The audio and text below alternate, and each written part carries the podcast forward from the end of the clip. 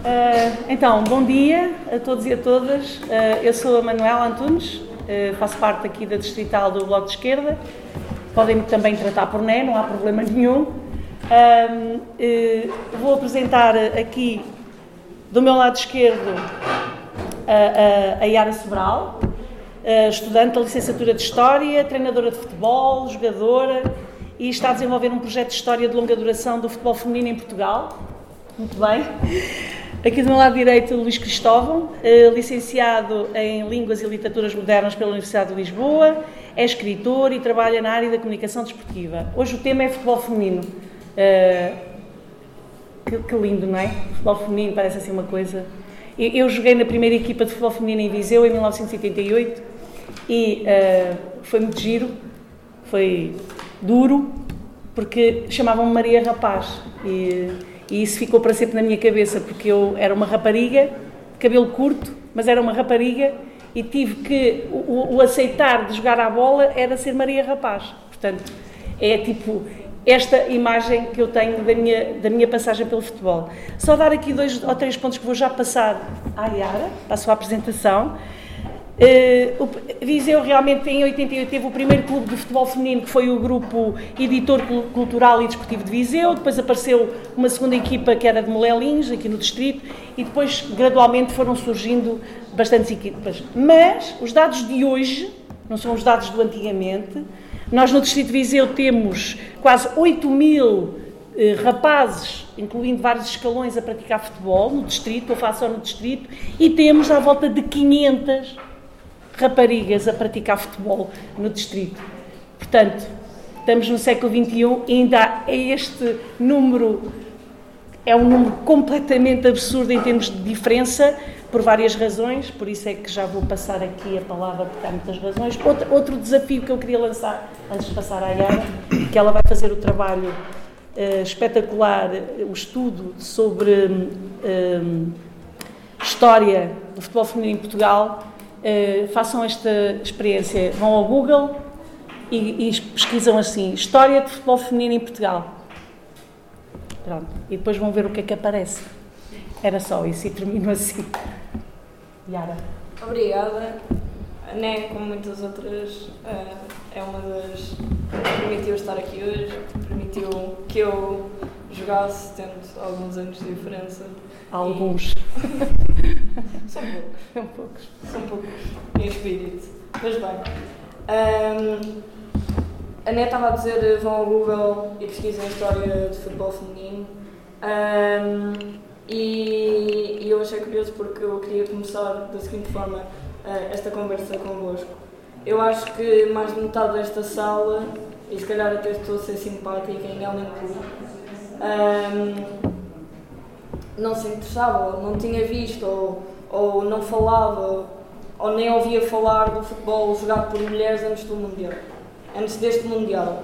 Quem diz deste, diz também do anterior, uh, onde uh, as americanas, como a Megan Rapinoe, travaram uma batalha tanto dentro de campo como fora de campo. A Megan Rapinoe contra Donald Trump, uh, à altura presidente dos, dos Estados Unidos uh, jurídica e social pela igualdade, tanto monetária como a uh, igualdade no futebol, não sendo apenas na remuneração, mas também uh, na capacidade e nas condições que as, que as jogadoras têm para jogar, para trabalhar, porque não deixa de ser também um trabalho.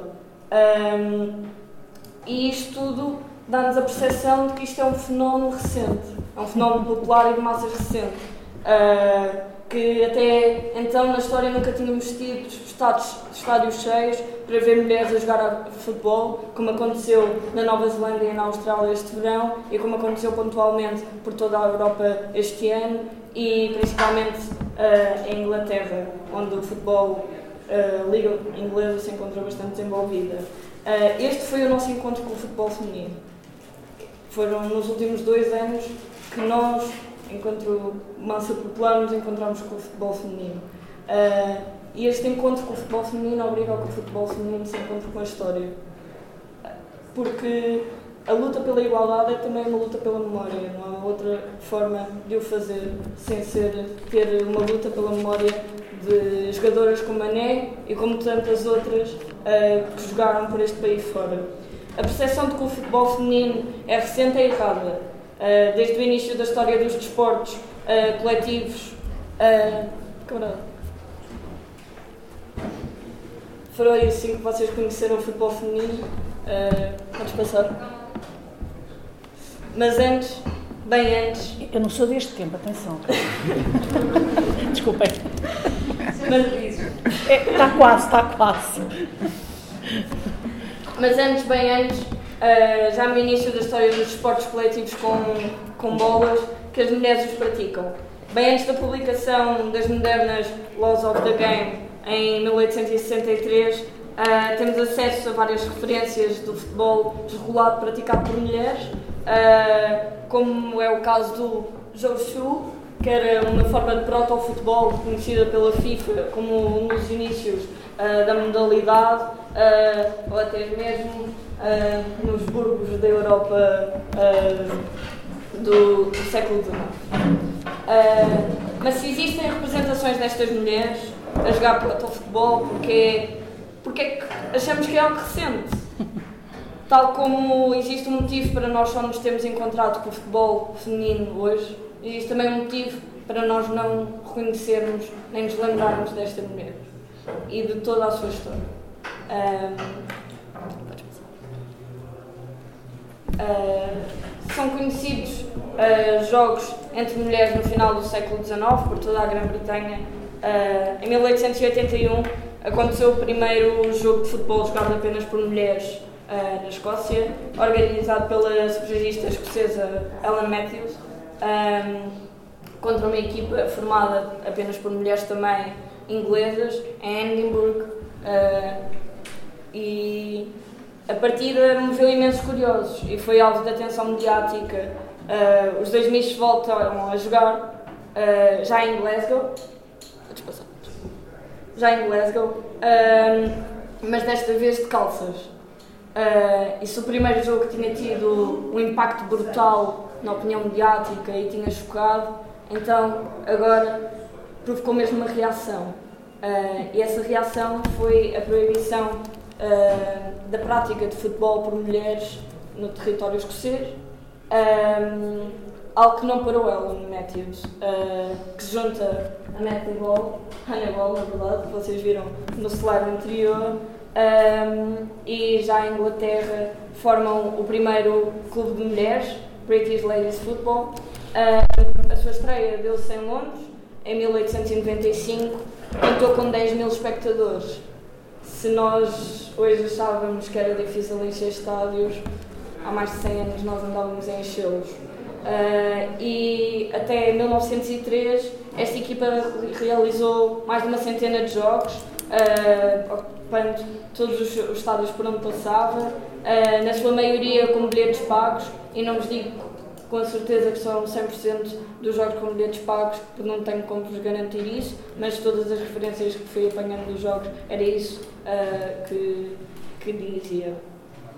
Uh, mas é com a descaracterização da divisão tradicional de género da sociedade inglesa e o mundo laboral a ser invadido pela mulher, uh, que assumiu à altura um papel determinante na capacidade produtiva dos países beligerantes, uh, que o futebol feminino ganha realmente peso funcionando como campo de emancipação corporal e moral da mulher no início, no início do século XX.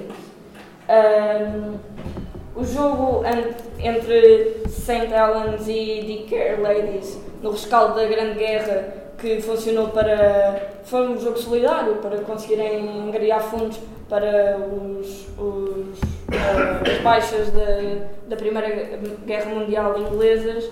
Um, conquistou um feito e é claramente um jogo histórico um, que conseguiu encher uh, o estádio do Everton, o Goodison Park, que acho que muitos de vós estão familiarizados com.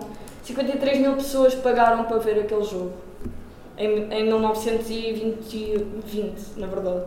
Uh, e 53 mil pessoas dentro do estádio uh, encheram aquele estádio e deixaram 14 mil à porta. Uh, Por isso, isto dá mais de 60 mil pessoas a quererem ver um jogo de futebol. E, e hoje nós pensamos que o futebol feminino é, um, é algo recente uh, e que enche estádios há muito pouco tempo.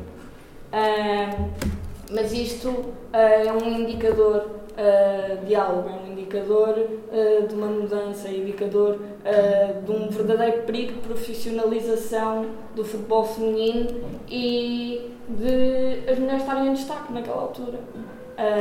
algo que a Football Association começa a reconhecer como um inimigo, uh, temendo a profissionalização, motivada pelo, pelo machismo e institucional, em 1921, ordena que todos os clubes uh, que participam nas suas competições uh, vetem a utilização das suas infraestruturas e a utilização dos seus campos uh, às equipas femininas.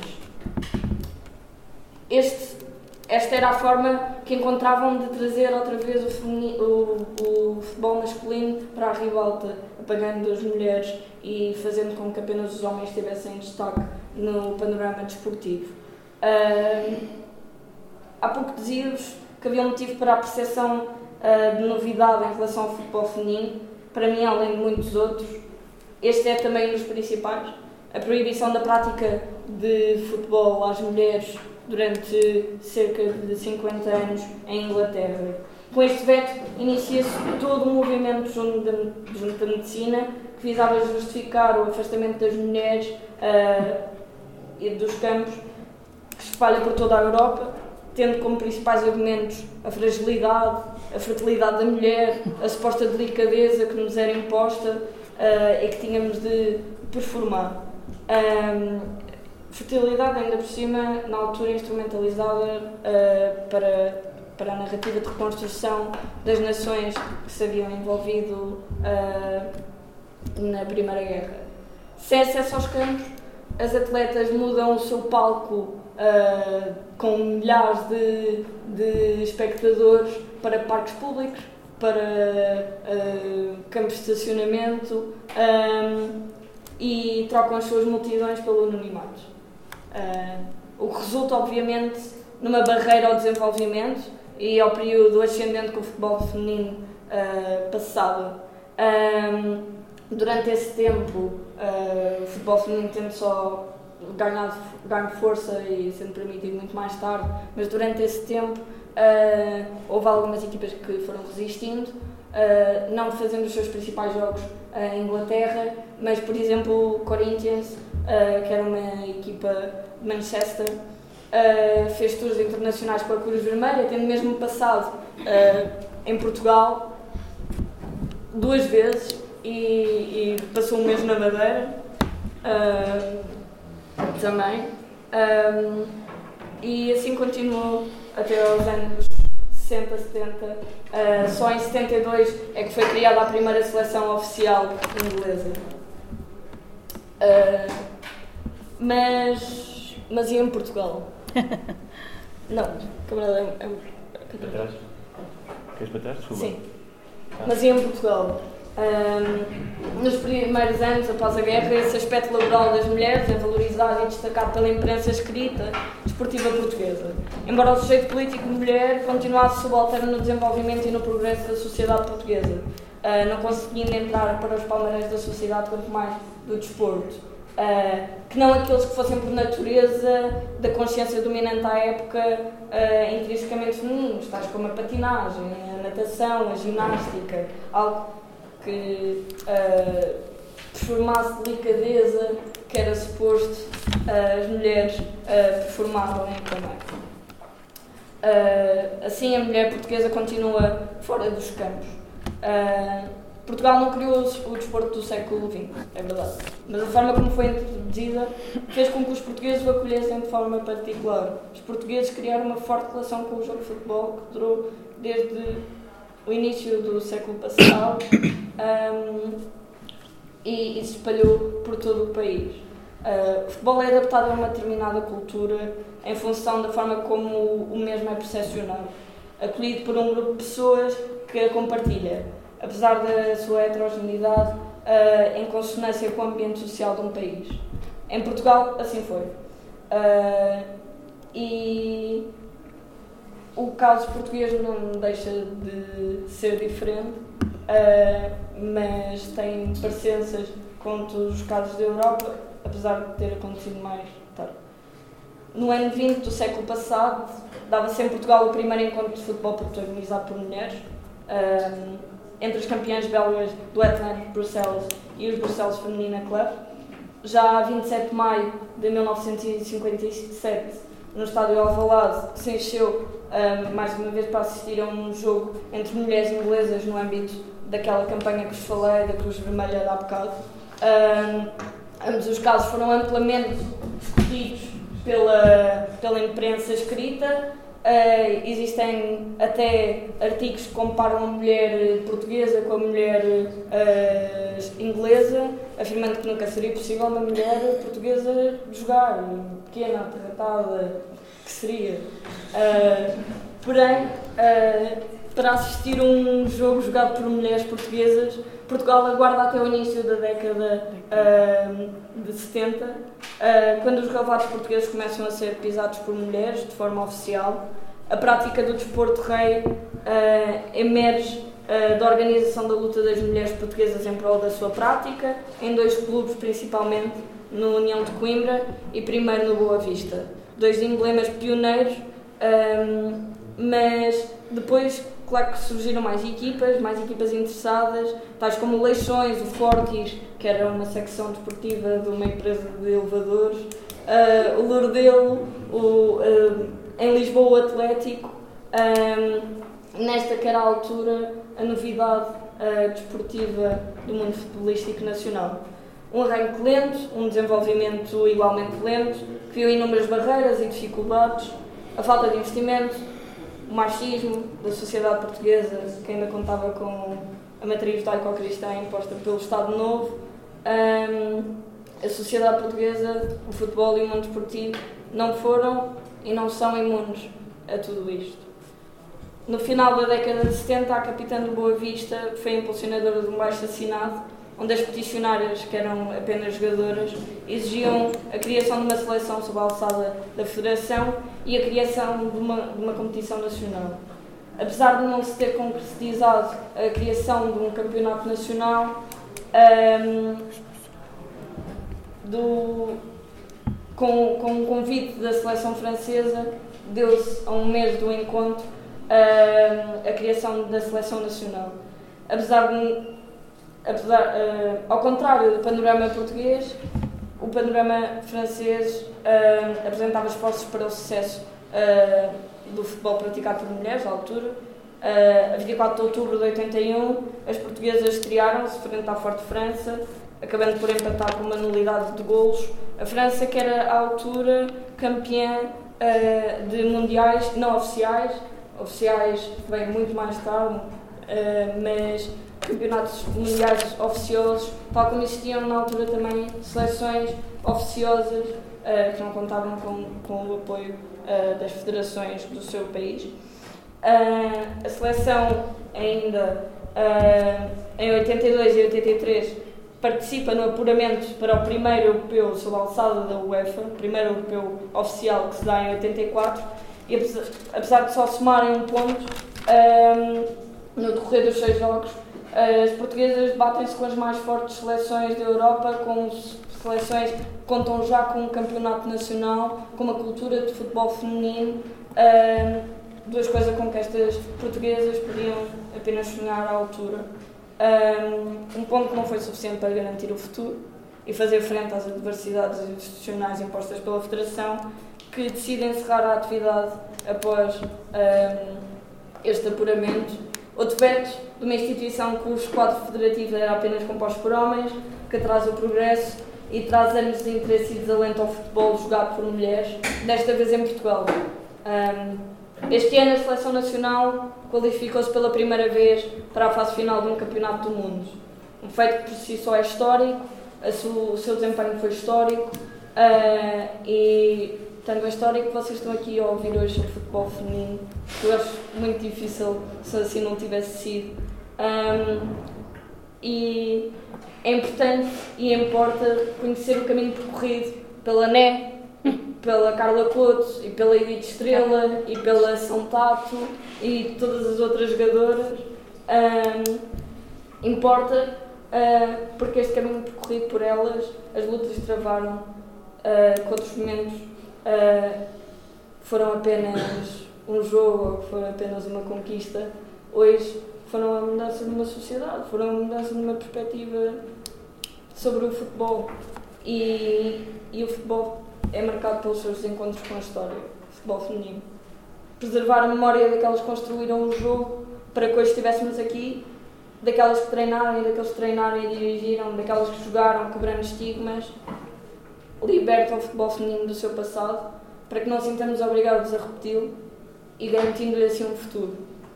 Um, e, e, passando mais para o atual, o futuro, por sua vez, tem de passar pelo corte definitivo ao sexismo, uh, daquelas entradas mesmo que merecem cartão vermelho.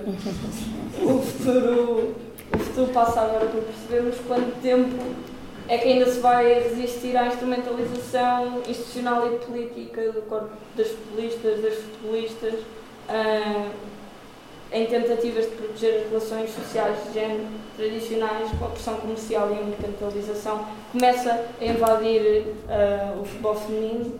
Hoje a Liga chama-se Liga BPI. Tivemos, enfim. Uh, Os ordenados é que não são iguais. Os ordenados não são iguais, é verdade. Nem as condições de acesso Nem as condições. aos, aos campos, Isso é que é. etc. Uh, que é no fundo um dos motivos a que me referia no início desta conversa quando falava da razão para hoje estarmos aqui juntos a falar sobre futebol feminino. Jogar futebol é uma questão política, uh, porque os corpos das mulheres foram objeto em todos os tempos de controle social e de reprovação. Jogar futebol é uma forma das mulheres reapropriarem-se do seu corpo, da sua voz e do seu espaço. Uh, futebol feminino é o rachar com a viralidade e a heteronormatividade, é a oportunidade imaginária em torno do futebol que está a léguas do modelo da feminilidade uh, veiculada pelas instituições sociais um, e, e os últimos casos uh, mediáticos um, devem nos relembrar que, que nós devemos fechar onde chegamos, mas devemos sempre lutar porque a luta não está feita. E, e é isso. Muito bem.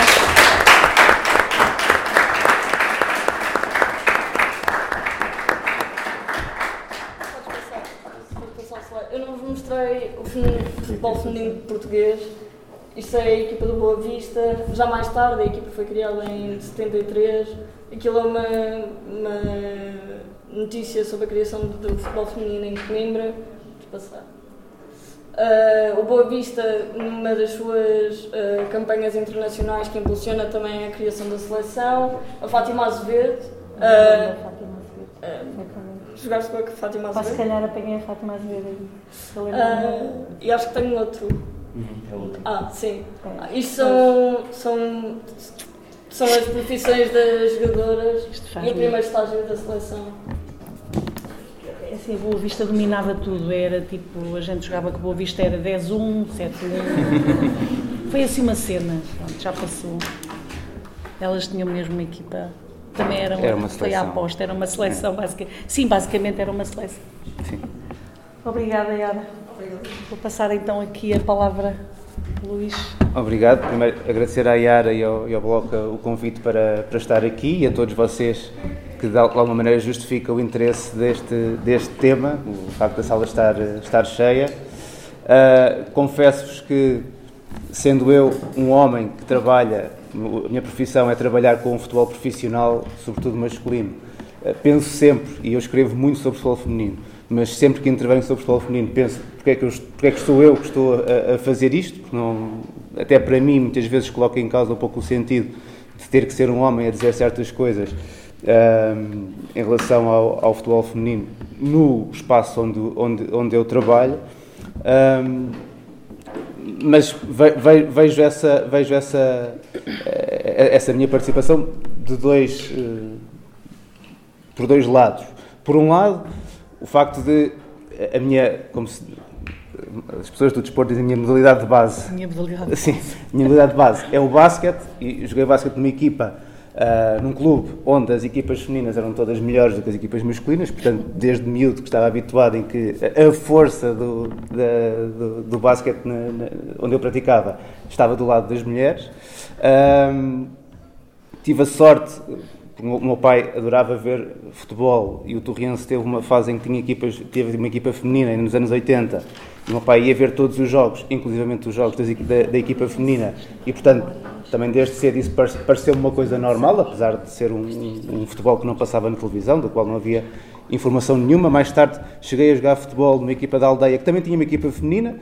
Portanto, no, no caso de Portugal, que é realmente muito difícil fazer, fazer uma história de igualdade no, no desporto entre homens e mulheres, o meu percurso andou sempre a tocar em espaços onde não, não são espaços progressistas nem nada disso, é de forma natural havia equipas de homens e equipas de mulheres também.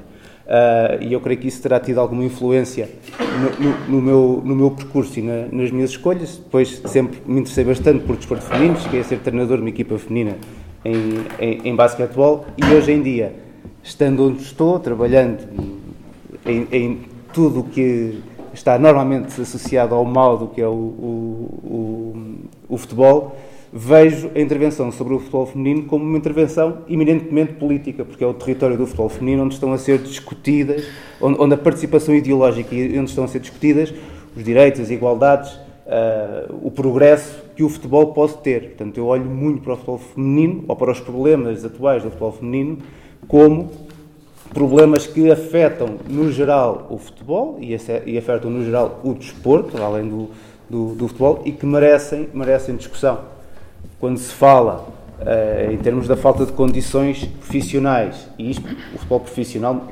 no masculino, muitas vezes, é, muitas vezes, não, quase sempre, é super influenciado pelo 1% dos mais ricos, da elite, que têm, obviamente, umas condições e, um, e uns salários e, um, e, e movimentam um dinheiro que não tem nada a ver com, praticamente, com os 99% restantes que praticam, que praticam o, o, a, a mesma modalidade e que em muitos casos, sofrem de problemas semelhantes, não de forma tão marcada, mas problemas semelhantes àqueles que passam as equipas femininas. Mas no que toca ao acesso à prática desportiva, no que toca às condições de formação, no que toca à qualidade do trabalho de formação pelos treinadores e pelas treinadoras, no que toca depois, mais tarde, à inserção numa, numa via profissional eh, em termos eh, desportivos, no que toca à forma como é tratado e como é visto no espaço público a desportista, a atleta, a futebolista, tudo isso é no futebol feminino que hoje em dia se estão a discutir e, que, se está, se está a intervir uh, ideologicamente, politicamente, no que é no, no futebol. E por isso o, o futebol feminino encontrar uma via para o futuro, seja progressista, que seja de igualdade, que, seja de, que tenha condições para se desenvolver, é também uma via alternativa àquilo que temos hoje em relação ao futebol profissional masculino e que, apesar de eu estar a trabalhar dentro dessa realidade, é uma realidade que devemos combater. Um, a Yara falou na questão histórica e focada na, na, neste, neste, lado do, do, do, futebol português. Infelizmente, se formos fazer uma, a mesma pesquisa no Google pela história do futebol feminino, seja em que país for, a, a, situação não é muito diferente. Em Portugal, de facto, não há nenhuma história do futebol feminino que permita uma visão de conjunto sobre aquilo que aconteceu no futebol praticado pelas mulheres em, em Portugal. Vão encontrar a, a, história do primeiro jogo, 1935, em, em Passos de Brandão. Vão encontrar a história do Boa Vista e do União de Coimbra e dos primeiros campeonatos e dos primeiros jogos de seleção. Mas, por exemplo, tudo o que é o futebol feminino popular está completamente apagado da, da, da história uh, do próprio futebol português. E nos anos 80, finais dos anos 70 e inícios dos anos 80, obviamente muito ligado também a um pós-25 de Abril em que há uma criação de condições para um desporto de massas que cria, uh, e o, o, a, a, região que eu conheço melhor, eu sou de Torres Vedras, no Norte Distrito de Lisboa, conheço melhor a realidade daí, a história daí. No Norte Distrito de Lisboa existi, existiram dezenas de equipas femininas em aldeias Portanto, são essas equipas das aldeias que depois levam à formação de uma equipa do Torriense, em 84, 85, que já era uma espécie de seleção de talentos das equipas da, da, da, das aldeias. Uma coisa, estamos a falar de início dos anos 80, precisamos dar o salto até 2023 para voltarmos a encontrar no Conselho, já não dezenas, mas um punhado de equipas femininas também em aldeias, agora já com algumas outras condições e federadas e que já conseguem participar em, em, em competições. Portanto, houve aqui uma oportunidade de desenvolvimento do futebol feminino nos anos 80, que foi claramente atacada. Se a Inglaterra, historicamente, é nos anos 30 e 40 que há a machadada no futebol feminino e depois uma proibição de praticamente quatro, quatro décadas para, para a, a competição no, no, futebol feminino. Em Portugal, quando surge esse primeiro ímpeto da prática do, do, do futebol pela, pelas mulheres, há um ataque claro da direção da Federação Portuguesa de Futebol à altura, curiosamente na altura liderada por um, por um presidente uh, da área do, do, CDS, que não só cancelou a existência da, da, seleção, como cancelando a existência da seleção, acabou por afetar toda aquela que era uma realidade de um futebol praticado pelas mulheres, que estava a dar os primeiros passos, mas que estava a dar os primeiros passos de forma consistente, porque havia, existiam mesmo muitas praticantes. E se isto é uma machadada no futebol feminino, é uma machadada que as mulheres sentem em tudo aquilo que é prática desportiva. Ou seja, mesmo nas modalidades em que, em que eh, as competições femininas, as seleções femininas estão há mais tempo organizadas, continuam a ter faltas de, falta de condições. Eh, eu volto a falar do basquete. Nós, hoje em dia, no basquetebol, temos dezenas de atletas femininas a jogar basquetebol em universidades norte-americanas, que em termos de formação, pode-se dizer que é o, o ponto alto, digamos assim, que uma atleta seja americana, seja europeia, pode atingir, é aos 18 anos conseguir ter uma bolsa para uh, entrar numa, universidade nos Estados Unidos para praticar basquetebol.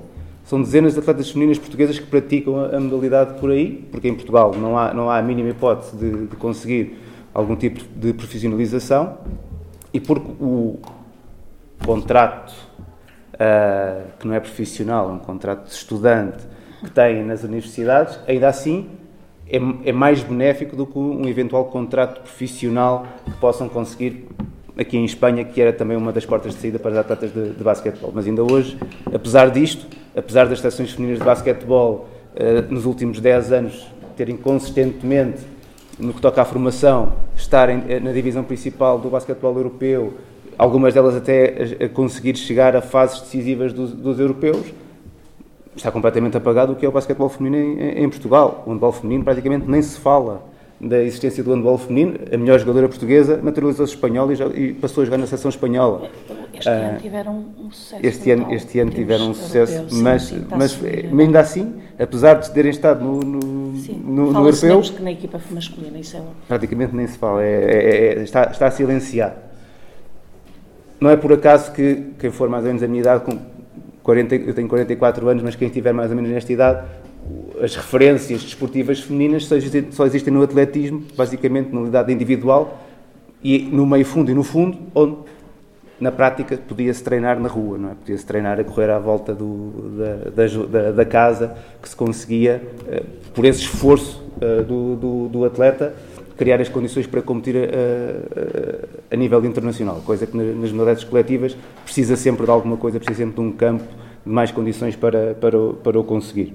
Por isso mesmo que o papel das mulheres continua a ser muito apagado. E depois temos o, aquilo que eu sinto que é um problema extra, que é mesmo no momento em que o futebol feminino ganha espaço no campo mediático e ganha relevância naquilo que é a organização das federações e das, associações de, de, futebol em Portugal, ainda assim a conversa sobre o futebol feminino está a ser feita, não só na maior parte dos casos, por homens, mas, na maior parte, mas também na maior parte dos casos, às vezes homens e mulheres, por visões muito machistas em relação ao que é o futebol feminino. Ou seja, mesmo eh, nas eh, transmissões televisivas, quer do, do europeu do ano passado, quer do mundial de, deste ano, em muitos comentários, continua-se a, a, a, não olhar para aquilo como um fenómeno desportivo, praticado por atletas, que são mulheres, mas para uma certa surpresa, um certo encanto de.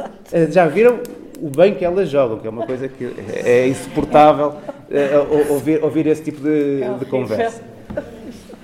Qual é o problema desta visão machista que não tem, não tem apenas a ver com a forma como é tratada mediaticamente, tem depois ligação concreta na que é a atividade das, uh, das atletas e na sua formação.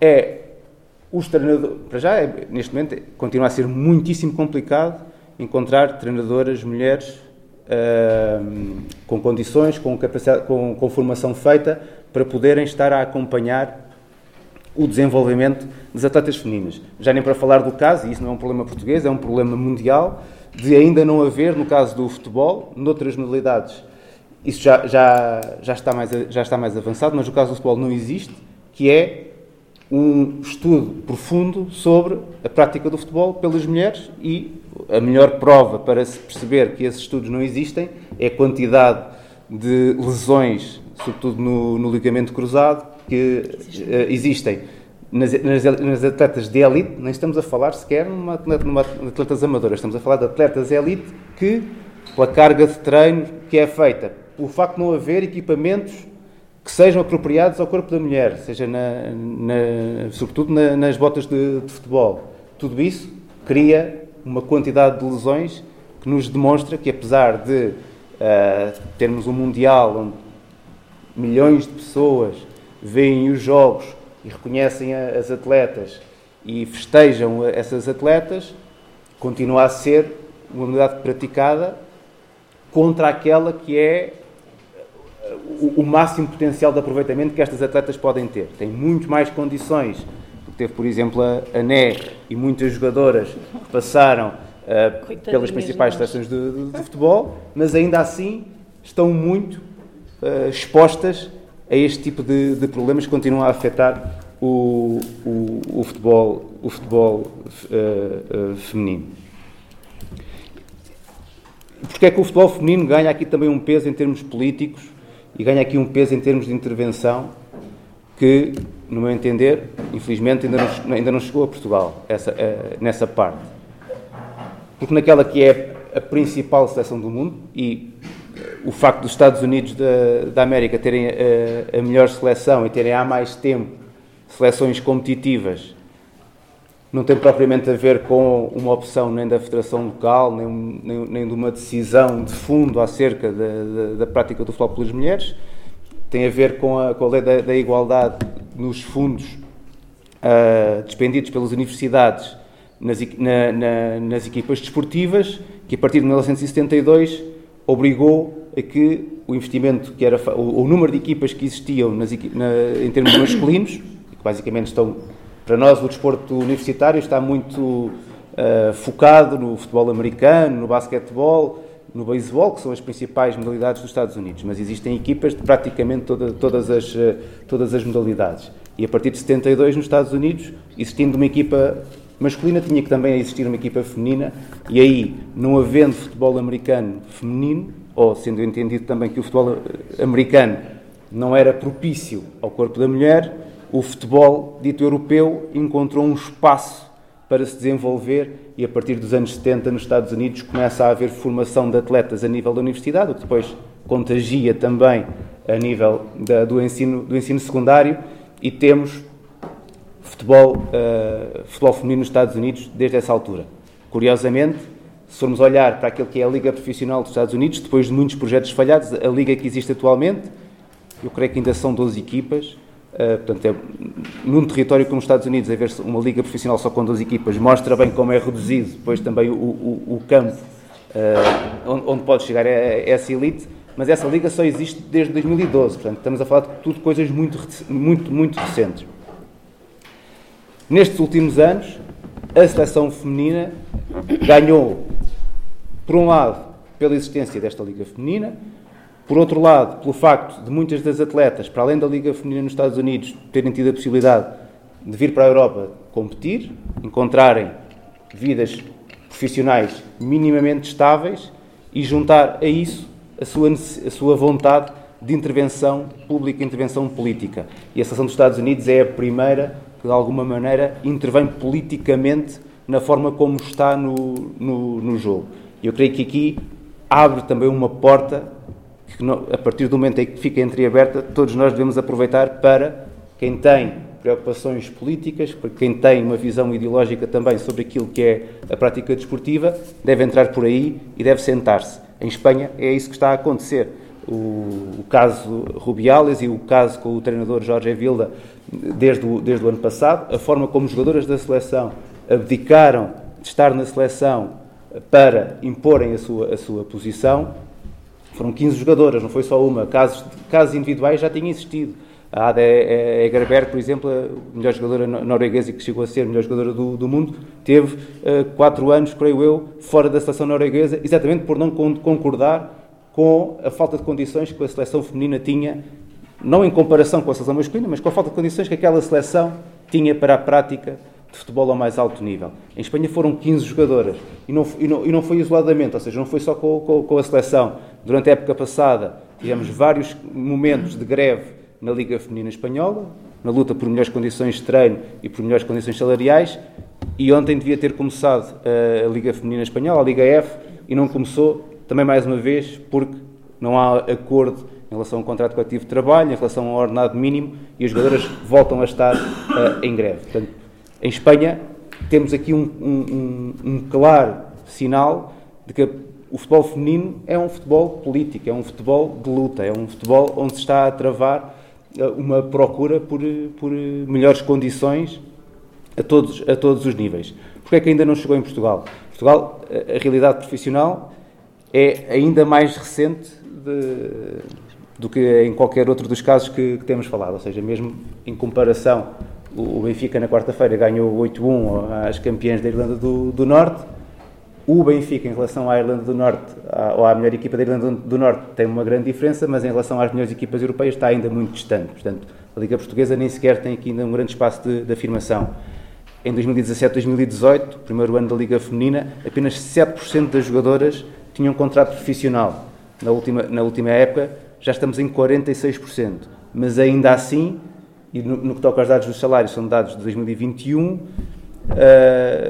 o contrato profissional, estamos a falar de contratos de jogadores que recebiam, na sua maioria, à volta de 665 euros, portanto, ordenado mínimo, uh, perto do ordenado mínimo nacional, à volta dos 700, dos 700 euros, até termos jogadoras que recebiam 8 mil euros, aí estamos a falar das jogadoras do Benfica. Equipas totalmente profissionais neste momento, temos o Sporting, o Benfica, o Braga, Famalicão, eu creio que ainda mantém, o ano passado tinha a equipa toda profissional, eu creio que esta época ainda deve ter também, sei que houve um, um, um corte no investimento, e o Torriense, pelos dados que, que me deram esta semana, também tem neste momento uma equipa totalmente profissional. Mas depois vamos ver as condições de, de trabalho, vamos ver as condições de treino, vamos falar com as atletas e percebe-se que uh, essa realidade do profissional no futebol feminino português continua a estar muito distante do que é a realidade profissional. E eu já nem estou a comparar a, a Liga Feminina com a Primeira Liga Portuguesa. Estou a falar uma comparação, e sendo provas organizadas pela Federação, entre a Liga 3 masculina e a, e a Liga Feminina. As diferenças continuam a ser muito grandes de uma para, para, para outra, para outra uh, uh, realidade. Sendo certo que da parte da Federação tem havido um grande investimento no futebol feminino, é claramente também impulsionado pela FIFA. Uh, continua, e aí o Presidente da FIFA, durante este Mundial, não nos deixou grande espaço para, para dúvidas, continua também muito refém de um discurso que tenta conformar o futebol feminino àquilo que é o entendimento do futebol masculino acerca do futebol feminino. Ou seja, continua-se a procurar que o futebol feminino seja ou, ou seja visto neste momento como mais uma alternativa onde se vai encontrar público e financiamento que possa alimentar a estrutura do futebol masculino, do futebol profissional masculino.